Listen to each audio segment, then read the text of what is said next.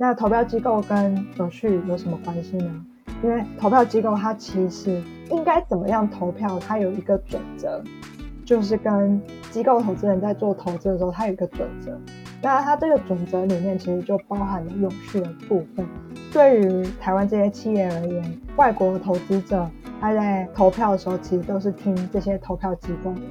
投资者或是这些基金经理人为什么要开始看永续呢？那其实还有另外一个原因，它其实是呃联合国规定，所以开始有很多评比永续的机构。台湾也是由公司自己评鉴，就是也算是一个评比机构。其实这些评比的分数啊，我们一般散户的投资者其实也可以看到。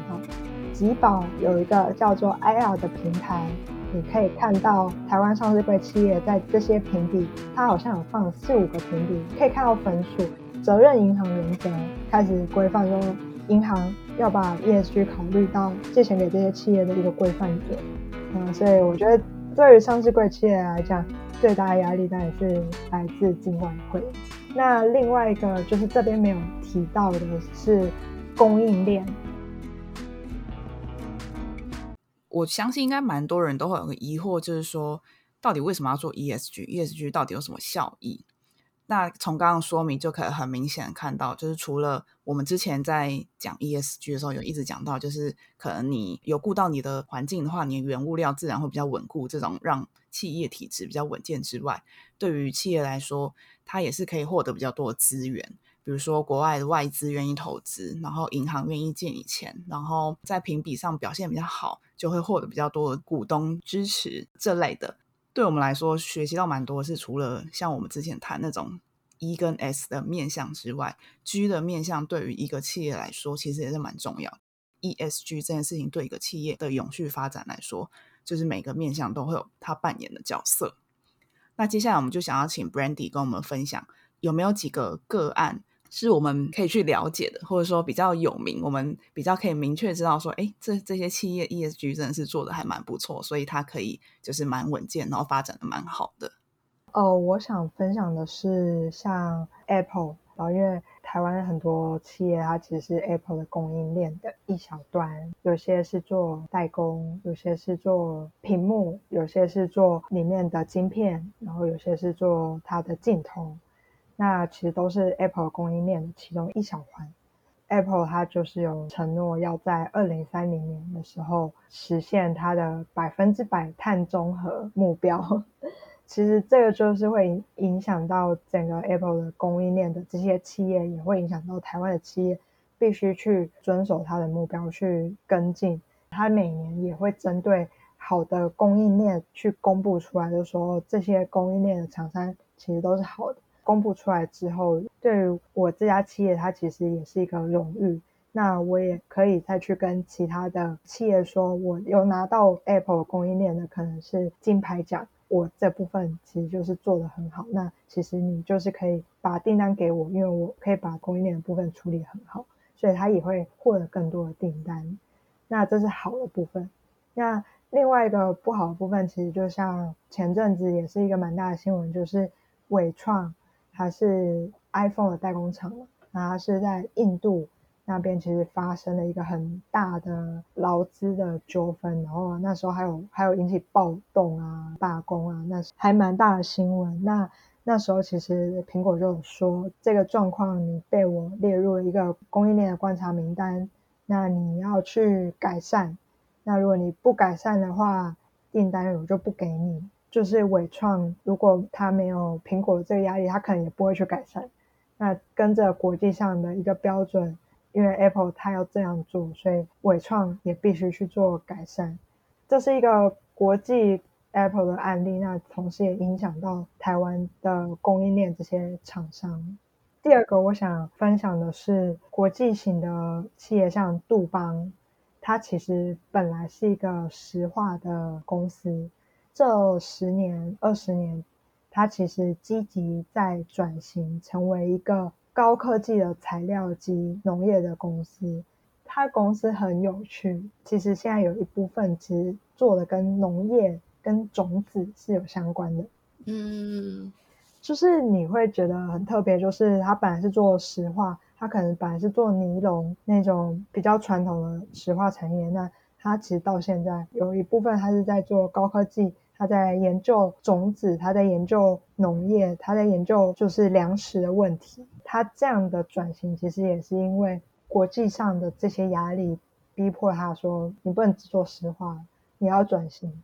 你要做一些跟绿色相关的，像是可能是农业啊，或是再生能源。所以杜邦他花了二三十年去做这样的转型。你讲这个案例，就让我想到在关心永续这个议题之后，就会发现有很多企业的名称都会跟一个我在意的议题就是连接在一起，就莫名的那种冲突感之类的。像刚刚你前面有提到的那个标杆之一西门子，就他其实也有在台湾投资那个离岸风机嘛，就是也是离岸风机的厂商。就是那那时候也是觉得，嗯。我怎么印象中西门子是小型的那种电子产品的公司，然后但它突然也跟就是我在意的再生能源有关。就是我想补充一下西门子小段历史，就是西门子就像你刚刚说，它本来是做电报起家的，当然也做了手机，西门子手机大家还记得吗？那当然它中间把它拆掉，那它当然也做了很多呃像是消费电子。它的整个成长历程，它可以从工业二点零动力、三点零自动化、四点零做数位化，它的转型，它其实就是跟着这个去做的。那他现在做的东西蛮有趣，的。他现在做其实他做三个东西，第一个是数位化，他做智慧大楼，跟台达电有点像。然后第二个是他是做医疗，因为很久很久以前他是有出过。X 光机的，因为那个也是跟电力相关，他其实有做过 X 光机。那他现在其中一部分，他也做了西门子医疗。那第三个部分就是你刚刚说的，他的西门子能源。那它的能源就是包括再生能源、太阳能跟风力发电。那还有其他的再生能源。所以西门子从一个做电报的企业，到现在拆成三个主要业务。对，就是其实这整个转型，它也是。想要往更永续发展，所以它才做这样的转型。嗯，而且我发现好像也不一定说是有这种很直接产业转变的。像我那时候在荷兰有去看那个 Phillips 的博物馆，就发现 Philips 它的整个转变也是一样，就是越来越往永续发展的路靠近。因为毕竟这是现在的趋势，它就也往这个趋势去走。飞利浦他们现在也是有跨足到农业去，因为他们是电子产品嘛，所以还有包括有电灯泡，他们是从一个电灯泡开始的。现在他们就运用他们电灯的那个技术，就创造 LED 灯，然后就结合现在很多那种垂直农场或是城市农场，就可以用他们的那个光照在都市里面去培养农业，然后或者是说他也是有提供很多那个医疗产品，然后就让独居老人在家也都可以很安心。他就可以直接用这些监控他自己的身体状况啊，然后或者是说他们有一些很快速的仪器，就可以让他很快速知道他自己身体状况是什么什么的那种，就觉得好像这样的企业，就算你不是大型的转，你可能在自己的产业内也可以做很多不一样的改变。对，就是我觉得飞利浦它就像你刚刚讲，它一开始做灯泡，那它其实中间它也是做了很多像是消费电子，可能是像。吹风机啊，那些目前的话，我记得他现在也是转往医疗那方面去做。其实跟西门子的其中一个业务很像，就是他们现在都转医疗那方面，就是可能他们都从比较传统方面，然后转到更数位化或者是更医疗的方面去走。那我觉得这些百年的企业给我们的一个台湾企业的借鉴，其实就是。你看这些百年企业都一直在转型，嗯，而且他们也失败过，然后也卖掉它的主产过，然后到现在它可能跟它原本长的面貌完全不一样。那所以我觉得台湾企业是可以去做这样的尝试。可能你现在是做食品业，未来你可能并不一定是在食品业。然后我可以举一个蛮有趣的例子，像是达能达弄，它是一个法国品牌，是做优格的。可能在欧洲比较常吃到达弄的那个优格，它现在是做优格，可是你猜它五十年前、一百年前它其实其实做什么？畜牧业吗？轮胎吗？它是做玻璃的。哦，哇！它本来是一个玻璃工厂，然后它做很多样的玻璃，因为以前的优格是用玻璃瓶装的，就很环保。然后所以他是做优格外面的那个玻璃瓶，然后但是他那时候就是也是遇到一些危机，所以他就决定要转型。那他就从那个外面的玻璃瓶做到里面的内容物，所以他现在慢慢的转型成一个食品的公司，然后他就把原本的玻璃那些业务全部都卖掉出售掉。他现在是一个本来是就有一些垃圾食品的一个食品业者，但是他近几年他就想要往一个比较健康永续的方面，所以他就是希望可以维持像优格啊或是水呃非含糖饮料这些产品去走。那他现在的产品包装还是有用玻璃吗？呃，现在优格都是用塑胶啊。哦 no，不知道永续。可他那时候没想到，他已经把它卖掉了。真是太可惜了，不然他现在就可以建立那个回收机制，什么玻璃回收啊，超帅。好，那最后一个我想分享的就是台湾的例子啊，因为刚刚都讲一些国外例子，就觉得说那个远在天边，那比较接近。大家的例子可能是像台泥、台湾水泥，它其实是台湾第一家上市贵公司。那它现在即将迈入七十五年，其实也是一个历史很长的一个企业。那它的公司名称虽然叫台湾水泥，但是它已经做转型大概有十年了。它想要转型成为更多的环保能源，因为水泥它其实是一个高污染的产业。那他其实很早就知道这个必须要做一个转型。近几年的他其实就是像是太阳能或者是电池，他就是想要往环保能源这部分去做。他现在还是正在转型，没有没有这么容易。当然，他中间也有一些投资也是失败了。那他做这样的转型，我觉得是蛮有趣的，因为可能像是其他的水泥业者。他可能还停留在卖水泥，并没有做这样的转型。可是台泥的董事长他愿意去做这样的转型，那这样的转型不是那么快，或者是他是需要很大量的投资，所以真的是必须董事长或者是这个董事会，他是有这样的愿景，是有一个长期的蓝图去做这样的转型跟去执行的，嗯。另外一个，我觉得跟这个李董比较有相关的，那可能就是 台达电。台达电它本来是做不断电系统，那不断电系统是什么呢？就简单来说，就是你电脑充电器比较肿起来的那那一个东西，它就是一个不断电的系统。那其实跟充电相关的，其实就台达电都是在做这一块。那它。目前做的转型，它其实就是往电动车跟绿建筑方面，也是整体来讲是做一个环保。那我上次去参观那个台达店的时候，我就发现他们整家公司的企业文化就是真的是很环保，因为你不只是产品做一个转型，连员工的文化上面也做转型，像是他们有员工餐厅。什么都有提供，就没有提供牛肉，因为牛肉是碳排放比较高的一个肉类，所以他们就没有提供。嗯，然后或者是像是他们规定员工不能订外面的外送，因为那个是不环保。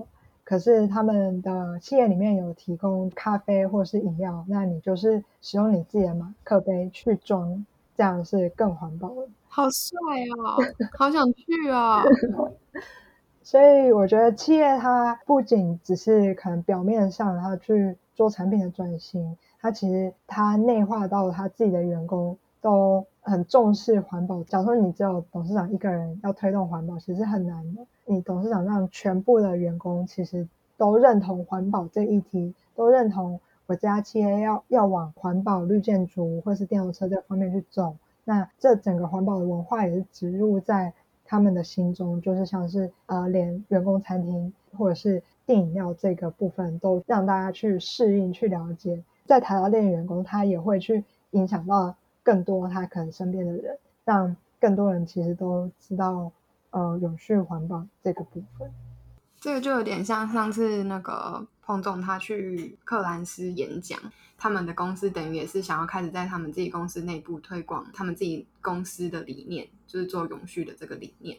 然后，所以他们透过一个外部单位来跟他们演讲，就是把这个东西先先种一个种子，然后之后可能他们公司开始有措施的时候，也会开始逐渐有 idea，然后越来越接受这件事情。但我觉得这真的都不会是一触可及的。之后可以跟大家再分享，就是有关于我之前实习的那个公司游戏橘子啊，他们其实也是在前几年做了一个很重大的改变，然后当时那个改变的过程也是非常激烈。然后之后可以跟大家细细分享，大家就可以知道这些转型是多么的不容易。就是会知道永续发展其实非常花时间，也非常花金钱，来达到永续，来达到就是你可能是一个百年企业，或者是超过百年的企业，你这个名字要留下来的话，真的是每一个时刻都在思考说你要怎么往永续发展这方向去走，然后。你现在是不是应该要转型了？怎么样去策划你五年或者是十年这蓝图，然后去执行下去这样？嗯，然后刚刚提的公司可能都比较大，就是最后想跟大家分享一个比较中小型的企业，这个状况有点像刚刚 Brandy 分享的台达店，它是等于公司内部也有一些小细节，让员工也会开始把这件事情放在心上。那那个公司就是叫欧莱的，我不知道大家有没有听过。之前好像很多理发店他们用的洗发精都会是用欧莱的，然后所以一直以来我自己在认识它之前都觉得说它就是一个贵桑桑的洗发精品牌之类的。但后来就是大学的时候有机会去他们在龙潭的那个总部参观，从里到外的听他们介绍他们公司，就是打从心底的佩服。因为他们的那个细节是做到很夸张那种，包括建筑本身好了，他们董事长就说，很多人都想说我们没什么钱，那就盖个铁皮屋。但是他后来自己去评估之后，他发现他是用清水膜去盖他们的公司，然后清水膜的价格其实也不会到太高，他们每一瓶大概也是就是大概一万多，如果是铁皮的话，大概一瓶是一万块，反正就是只有多大概几成这样。然后是它可以接受范围，但事后的效益就会，就是如果看长远的话，就是它其实就更便宜，就是它可能带来的节能效果，因为它本身的材质是比铁皮还要更可以维持到一个恒温，不会太热也不会太冷的状态，就是可以比较节能。他们有计算过，平均一年只开四五十天冷气，因为他们整个的通风设计是做的超好，获得各种奖项的肯定。他们的顶楼是有那种花园嘛，不止兼做就是水的那个循环系统。然后，因为在屋顶上有覆盖绿地的话，所以对整个建筑物降温也有很好的效果。然后他们另外细节就是，他们整个建筑物是并没有电梯的，因为他就会写说，比如说你上升一层楼，它可能就是碳排就已经两百多公斤之类的。还有他们像厕所，因为一般想说为卫生，他们就可能会做电动的给水器嘛。然后，但他们不做电动，他们是用踩的。用脚踩也是很干净啊，就你脚大家都穿鞋子，就也不会就是弄到脏脏的。然后可是它又不用用到额外的能源，就是纯粹的用动力，就最最原始的那个物理方法去做。然后他们也有员工的那个就是零食吧，然后零食吧里面的所有吃的东西也都是好像是跟台东的一个有机农场合作，就从那边进来。还有一个重点就是它本身的洗发精。就是它洗发精本身是无毒环保之外，它的瓶身是完全可分解的，放到你土地里面，它应该是三个月，就是会裂解成小碎块，然后最后会融到土里面。那他们因为想要让大家有这个冲动去把洗发精瓶放进土里面，所以他们也把瓶盖做一些设计，就有出一款上面有放咖啡豆，可以直接用完之后把那个咖啡豆给种进去，然后就可能可以种出咖啡还什么之类的。我记得的就是就这样了，然后可能还有更多。他们现在近几年又可能在做更多事情，推荐大家可以再去看看，这是真的是一个很棒的案例。然后董事长就一直强调说，他们也是一个小本的企业嘛，他们资本额并不大，员工人数应该也只有一百左右，其实是一个规模不算大的企业，然后还是可以做到这些，就是这些东西其实长期换算下来，它的成本其实没有到很高的。那其实这些个案啊，有些可能是我们早就听过，比如说 Apple 啊，可能欧莱德有在注意永续的人，可能之前就会知道说他们怎么样发展过来。不过刚刚听李董补充很多他们的小细节，就会更钦佩一个永续企业的建立，真的不是很容易，就不是打广告啊，或者是说漂绿啊这种表面东西而已。但就像刚 Brandy 跟李董也有说到，就是这样子的转型其实并没有很容易。为什么就是永续会推的这么慢，或者说 ESG 就是推了蛮久的，但是比较是前几大的企业会在做的原因，就是因为永续它真的是。太多面向，而且它要改变的东西真的是蛮多的。像我们刚刚提到的几个利害关系人，不仅仅是消费者，还有政府啊，还有一些评分机构等等的，他们都需要一些改变。所以，如果真的要最后促成所谓的永续发展的话，都需要各个方面的人一起帮忙啊，然后改变才有办法，就是一起往同一个目标前进这样子。那今天就是非常谢谢我们的。大师 Brandy 就是除了让我们抱佛脚之外，还来上我们节目跟我们讲解这么多，让我们就是从原本的小圈圈往外踏了一步，往金融人的那个 那个地方跨了一小步，这样子就一小步可以写进我履历嘛？就是下次我要去应征评比公司的时候，我有跟 Brandy 聊过，这样吗？那如果大家听完这一集，还有对 ESG 有其他问题的话，也欢迎跟我们留言，我们说不定再咨询一下 Brandy，或者再邀请 Brandy 来上我们节目。希望他愿意啦。对，希望你愿意。好，那如果想要知道更多资讯的话呢，就可以点击彭总李董的永续生活那个网站上面呢，有其他更多的文章啊、Podcast 什么都在上面。那当然也可以连接到我们的 Facebook 和 Instagram。嗯，那基本上我们现在每周会尽量更新两则，一则是在 IG 的懒人包，然后另外一则就会是 Podcast 或是文章。那今天就这样了，大家再见，拜拜，拜。